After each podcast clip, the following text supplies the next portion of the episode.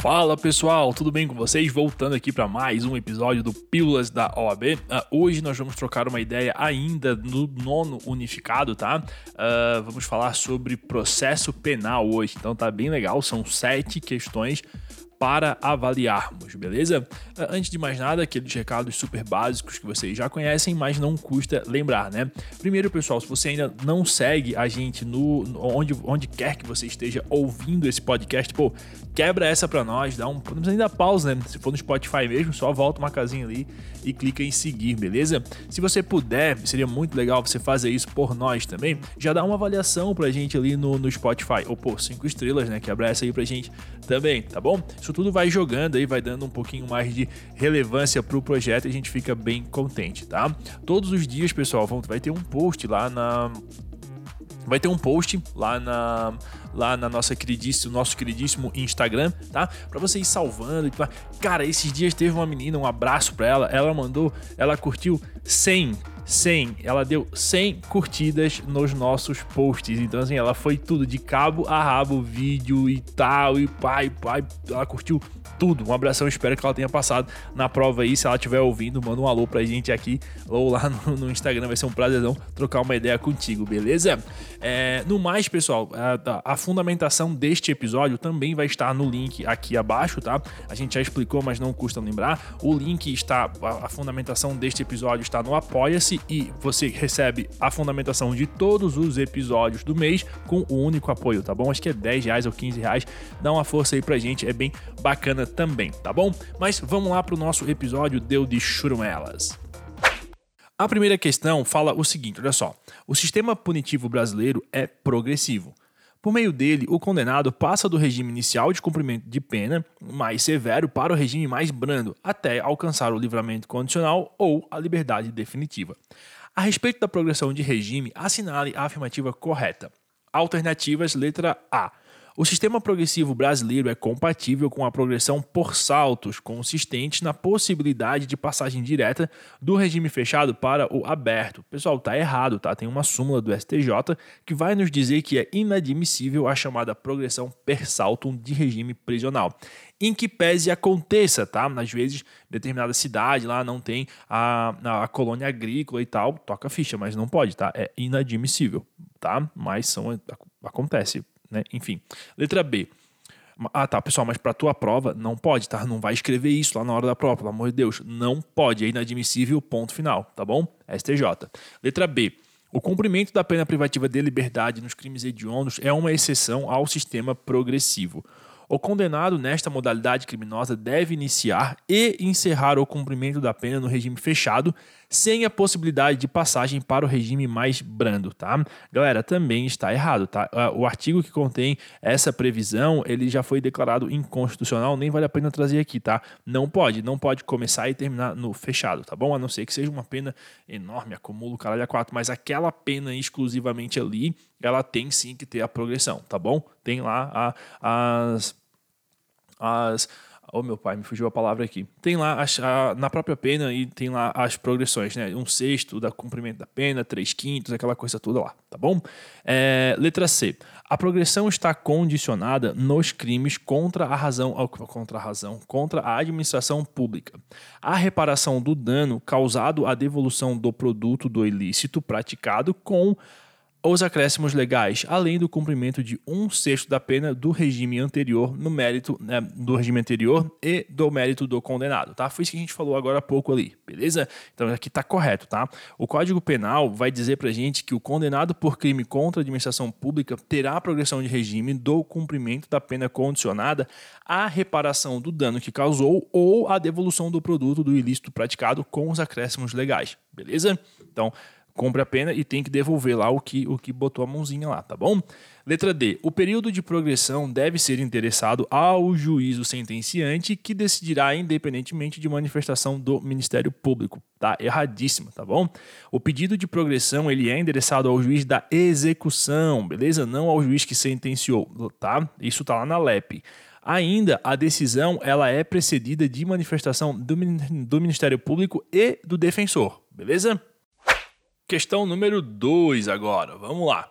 A questão número 2 diz assim: ó, tendo como base um instituto da ação penal, assinale a afirmativa correta. Alternativas letra A. Na ação penal privada vigora o princípio da oportunidade ou conveniência, tá? Pô, certinho, né? De cara já, de arrancada. Na ação penal privada, pessoal, a vítima oferece a queixa se quiser, tá bom? Se achar conveniente. Então, assim, é, porque isso diz respeito a um direito que é renunciável. Ao contrário da ação penal pública. Lá na penal pública vigora o princípio da indisponibilidade, beleza? Letra B. A ação penal privada subsidiária da pública fere dispositivo constitucional que atribui ao Ministério Público o direito exclusivo de iniciar a ação penal pública, tá? Aqui tá errado, beleza? O Código de Processo Penal, ele vai disciplinar a possibilidade de ser ajuizada a ação penal privada em crime de ação pública quando esta não for intentada no prazo legal, tá? Isso aqui é a questão clássica da OAB, tá, pessoal? Essa é a questão da, da penal privada subsidiária da pública, tá? Aqui trata-se de uma exceção à regra da titularidade exclusiva do Ministério Público em ação penal pública, tá bom? A Constituição Federal também, também tem essa, essa previsão, ajuda a basear esta resposta, tá? Aí não há de, de, de, se cogitar, no caso, a inconstitucionalidade dessa medida, a ação penal privada subsidiária da pública, uh, tendo em vista que a própria Constituição Federal admite a possibilidade, tá certo? Letra C. Como o Código Penal é silente no tocante à natureza da ação penal no crime de lesão corporal culposa, verifica-se que a referida infração será ação penal pública incondicionada. Aqui tá bem erradinho, tá, pessoal? Porque ó, os crimes de lesão corporal leve ou culposa, pela regra lá da, dos juizados especiais, é, eles procedem mediante representação, tá? Então é uma ação penal pública condicionada, beleza? E a letra D fala assim: ó, a legitimidade para o ajuizamento da queixa na ação penal exclusivamente privada ou propriamente dita é unicamente do ofendido. Também está errado, tá? Porque esse ofendido ele pode morrer, né? Então, no caso de morte do ofendido ou quando ele for declarado ausente também por decisão judicial, o direito de representação ele passa ao CAD, que é o cônjuge, ascendente, descendente ou irmão. Belezinha? Questão número 3 agora vai nos dizer o seguinte, olha só. Com relação à Lei 9.099, assinale a alternativa incorreta. Pessoal, incorreta, tá? Não vai sair no desespero e acertar. Boa, A tá certa, ah, vou riscar aqui, tá tudo certo. É a incorreta. É claro que a A vai estar tá certa. É sempre assim, quando eles pedem incorreta, a A sempre tá certa, ou quase sempre. Já para te induzir ao erro, tá? Vamos lá. Letra A. A transação penal consiste na aplicação imediata de pena restritiva de direitos ou multas àquele a quem se imputa uma infração de menor potencial ofensivo. Está certo, tá? A transação é uma espécie de conciliação, beleza? Ela vai consistir na concessão de pena ou de multa, é, aliás, de pena de multa ou restritiva de direito ao acusado em jurisdição consensual, tá? Tem alguns requisitos para isso, beleza? Para essa concessão. Então, o primeiro requisito tem que ser não, uma infração de menor potencial ofensivo. O segundo é não ser caso de arquivamento, tá? Terceiro, não ser o beneficiário uh, condenado a pena privativa de liberdade em sentença transitada em julgado. O quarto requisito é não ter sido o agente aí no prazo de cinco anos, é, ele já ter recebido esse benefício, tá? E cinco é os antecedentes, tá? Aqueles antecedentes lá, conduta social, personalidade do agente, bem como aí motivos e circunstâncias do caso favoráveis ao acusado, beleza? Então tá certa. A letra B fala assim, ó não poderá ser oferecida suspensão condicional do processo ao acusado que tiver sido condenado anteriormente por contravenção penal. Cuidado, tá, pessoal, com essa questão aqui dessa da reincidência quando falar em contravenção penal e crime, tá? Porque isso torna a, letra B errada, tá certo? A, a, a Lei 9.099 ela só veda a concessão da transação penal para aquele que está sendo processado ou tenha sido condenado pela prática de crime beleza? O que não abrange o processo ou a condenação por contravenção penal. Por isso que essa questão, essa letra B está errada e ela é o gabarito, porque a, a, a letra a número 3 pede a incorreta, tá? Mas vamos olhar as demais aqui. Letra C. Em caso de delito perseguível por ação penal pública condicionada à representação, havendo a representação do ofendido, o Ministério Público está legitimado para oferecer transação penal, mesmo que o ofendido se oponha e deseje a continuação do processo, beleza? aqui também está tá certo, tá? A ação penal pública condicionada, embora ela dependa da representação, ela é de natureza pública, tá? Então, assim, a legitimidade, não, aliás, não só a legitimidade ativa é reservada ao Ministério Público, mas também o juízo de propositura da ação penal. É lá no juízo de propositura da ação penal, tá bom? Nesse caso, é o Ministério Público que decide sobre o instituto despenalizador, tá bom? Letra D. Se, no curso da suspensão é, condicional do processo, o acusado vier a ser processado por contravenção penal, o benefício poderá, não é que será, poderá ser revogado pelo juiz. Também está certo. Porque a lei dos juizados especiais lá prevê a revogação do benefício da suspensão condicional do processo diante da superveniência de crime ou contravenção penal. Vejam, já teve a suspensão do processo, aí ocorreu uma contravenção, contravenção penal, aí pode, pode ser revogado. Beleza? Não confunde com a concessão e o processo uh, por contravenção penal anterior a essa concessão, tá bom? Fique esperto, não vai cair nisso, tá? Aqui já aconteceu, já foi dada a suspensão. Aí teve a contravenção penal, aí sim o juiz pode tirar, tá bom? Questão número 4 agora. O Código de Processo Penal Pátrio menciona que também se considera em flagrante delito quem é perseguido logo após o delito pela autoridade, pelo ofendido ou por qualquer pessoa em situação que faça presumir a ser o perseguido autor da infração. Tá? Essa modalidade se dá, dá, dá o um nome né, de qual flagrante, tá? Elas querem saber que tipo de flagrante é esse. Eu vou repetir aqui. Considerem flagrante delito quem é perseguido logo após o delito pela autoridade, pelo ofendido por qualquer pessoa, tá? Vamos lá. Flagrante impróprio.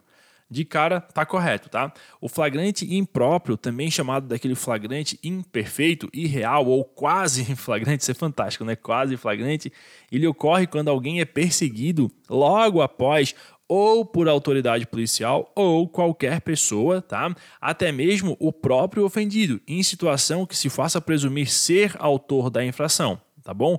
O quase flagrante ele está previsto lá no Código de Processo Penal, beleza? Letra B dizia que era o flagrante ficto. Aqui está errado, tá? O flagrante ficto ele ocorre quando o agente é preso logo depois de cometer a infração com instrumentos, armas, objetos ou papéis que façam presumir ser ele o autor do delito, tá bom? Essa espécie também está lá no Código de Processo Penal. Todas estão, na verdade, tá? O, o, essas duas que a gente falou, né? A letra C diz que é o flagrante diferido ou retardado. Não é, tá bom? Aqui consiste no retardamento da intervenção policial que deve ocorrer no momento mais oportuno do ponto de vista da investigação criminal ou da colheita das provas. Boa? E a letra D é o flagrante esperado. Também está errado, tá? Essa modalidade, o flagrante esperado, ela é caracterizada pela realização de uma campana, né, que fala tocaia, na esperança de que o primeiro ato executório do delito se realize para daí sim concretizar o flagrante, tá bom? Pessoal, na cidade que, eu, que, que a gente mora, né, eu, nas redondezas aqui, aconteceu o seguinte, é, a polícia sabia que ia rolar um assalto a um banco, e o pessoal veio pelo mar, né? A galera do crime ali veio pelo mar polícia escondidinha, foi altos assaltos, cena de cinema, tá? O, o, o, pessoal ele foi é, só tinha uma, uma, uma rua né, na frente desse banco. Eles os bandidos ali a galera do crime mesmo ficou um em cada ponta assim da rua trancaram a via falaram que estava tendo obra e tal não sei o que veio o pessoal pelo banco pelo pelo mar só que a polícia já estava escondida nas casas em volta dentro de uns carros e tudo mais. A polícia viu toda a ação esperou o, eles explodirem o caixa eletrônico só que daí, galera, foi louco, assim, porque a polícia, ela nem falou mãos para o alto, novinha, mãos para... Não, cara, ela já veio metendo bala, matou todo mundo. Acho que só salvou o cara que veio dirigindo o barco, tá? Pilotando o barco. Deu mó bafafá, que não podia ter feito isso, tinha que dado voz de prisão e tal. Cara, foi cena de cinema, assim. Mas, só para ter aqui para vocês, primeiro ato executório. Eles esperaram explodir o caixa eletrônico para depois sair mandando bala, tá bom? Deu mó rolo, assim, que não podia sair dando tiro e tudo mais. Foi foda lá, mas é, aconteceu aí, tá? Um exemplo real aí de flagrante esperado. Questão número 5, olha só. Em relação aos procedimentos previstos na Lei 8666, uh, ah, que instituiu as normas de licitação e contratos da administração pública, assinale a afirmativa correta. Letra A. Todos os crimes definidos na Lei de Licitação e Contratos são de ação penal pública incondicionada. Letra B. Somente a vítima poderá provocar a iniciativa do Ministério Público, fornecendo-lhe, por escrito, informações sobre o fato e sua autoria, bem como as circunstâncias em que se deu a ocorrência. Letra C não será admitida ação penal privada subsidiária da pública e letra D, da sentença caberá apelação interponível no prazo de 10 dias, tá? Pessoal, aqui é o seguinte, ó. Não interessa, tá? Seja qual for o crime, quando ele for praticado em detrimento do patrimônio ou interesse da União, Estado ou município, a ação penal será pública, beleza? Pública. Então, gabarito letra A. Todos os crimes definidos na lei de licitação e contratos são de ação penal pública incondicionada. Pessoal, fique esperto porque essa lei 8666, ela está valendo concomitantemente com a nova lei de licitações. Então, talvez quando você estiver ouvindo esse episódio, a lei, essa lei 8666 nem vale mais, tá? Fique esperto quanto a isso, beleza? Mas isso não vai mudar. Todos os crimes definidos na lei de licitação e contratos são de ação penal pública incondicionada, tá bom? Só fique esperto na questão da lei ali mesmo que vai mudar. Questão número 6. Joel foi condenado pela prática do crime de extorsão mediante sequestro. A defesa interpôs recurso de apelação que foi recebido e processado, sendo certo que o tribunal, de forma não unânime, manteve a condenação imposta pelo juiz Acó. O advogado do réu verifica que o acórdão viola, de forma direta, dispositivos constitucionais, razão pela qual decide continuar recorrendo da decisão exarada pela segunda instância. De acordo com as informações acima, assinale a alternativa que indica o recurso a ser interposto. Vamos lá. As alternativas: letra A diz que é recurso em sentido estrito, letra B, recurso ordinário constitucional, letra C, recurso extraordinário e letra D, embargos infringentes, tá?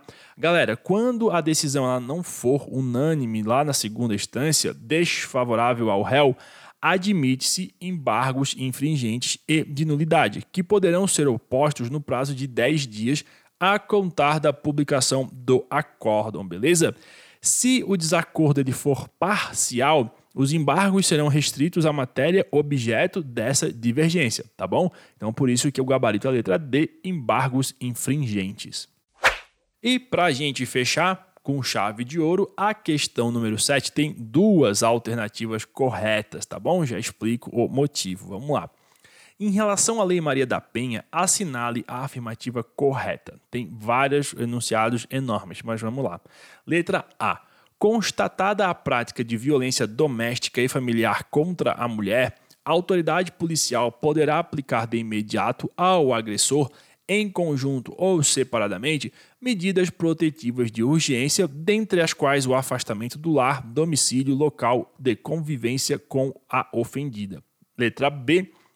Em todos os casos de violência doméstica e familiar contra a mulher, feito o registro da ocorrência, deverá a autoridade policial adotar de imediato procedimentos especiais em relação ao agressor dentre os quais podemos citar a suspensão da posse ou restrição do porte de armas, com comunicação ao órgão competente nos termos da Lei 10.826 de 2003, sem prejuízo daqueles previstos no Código de Processo Penal.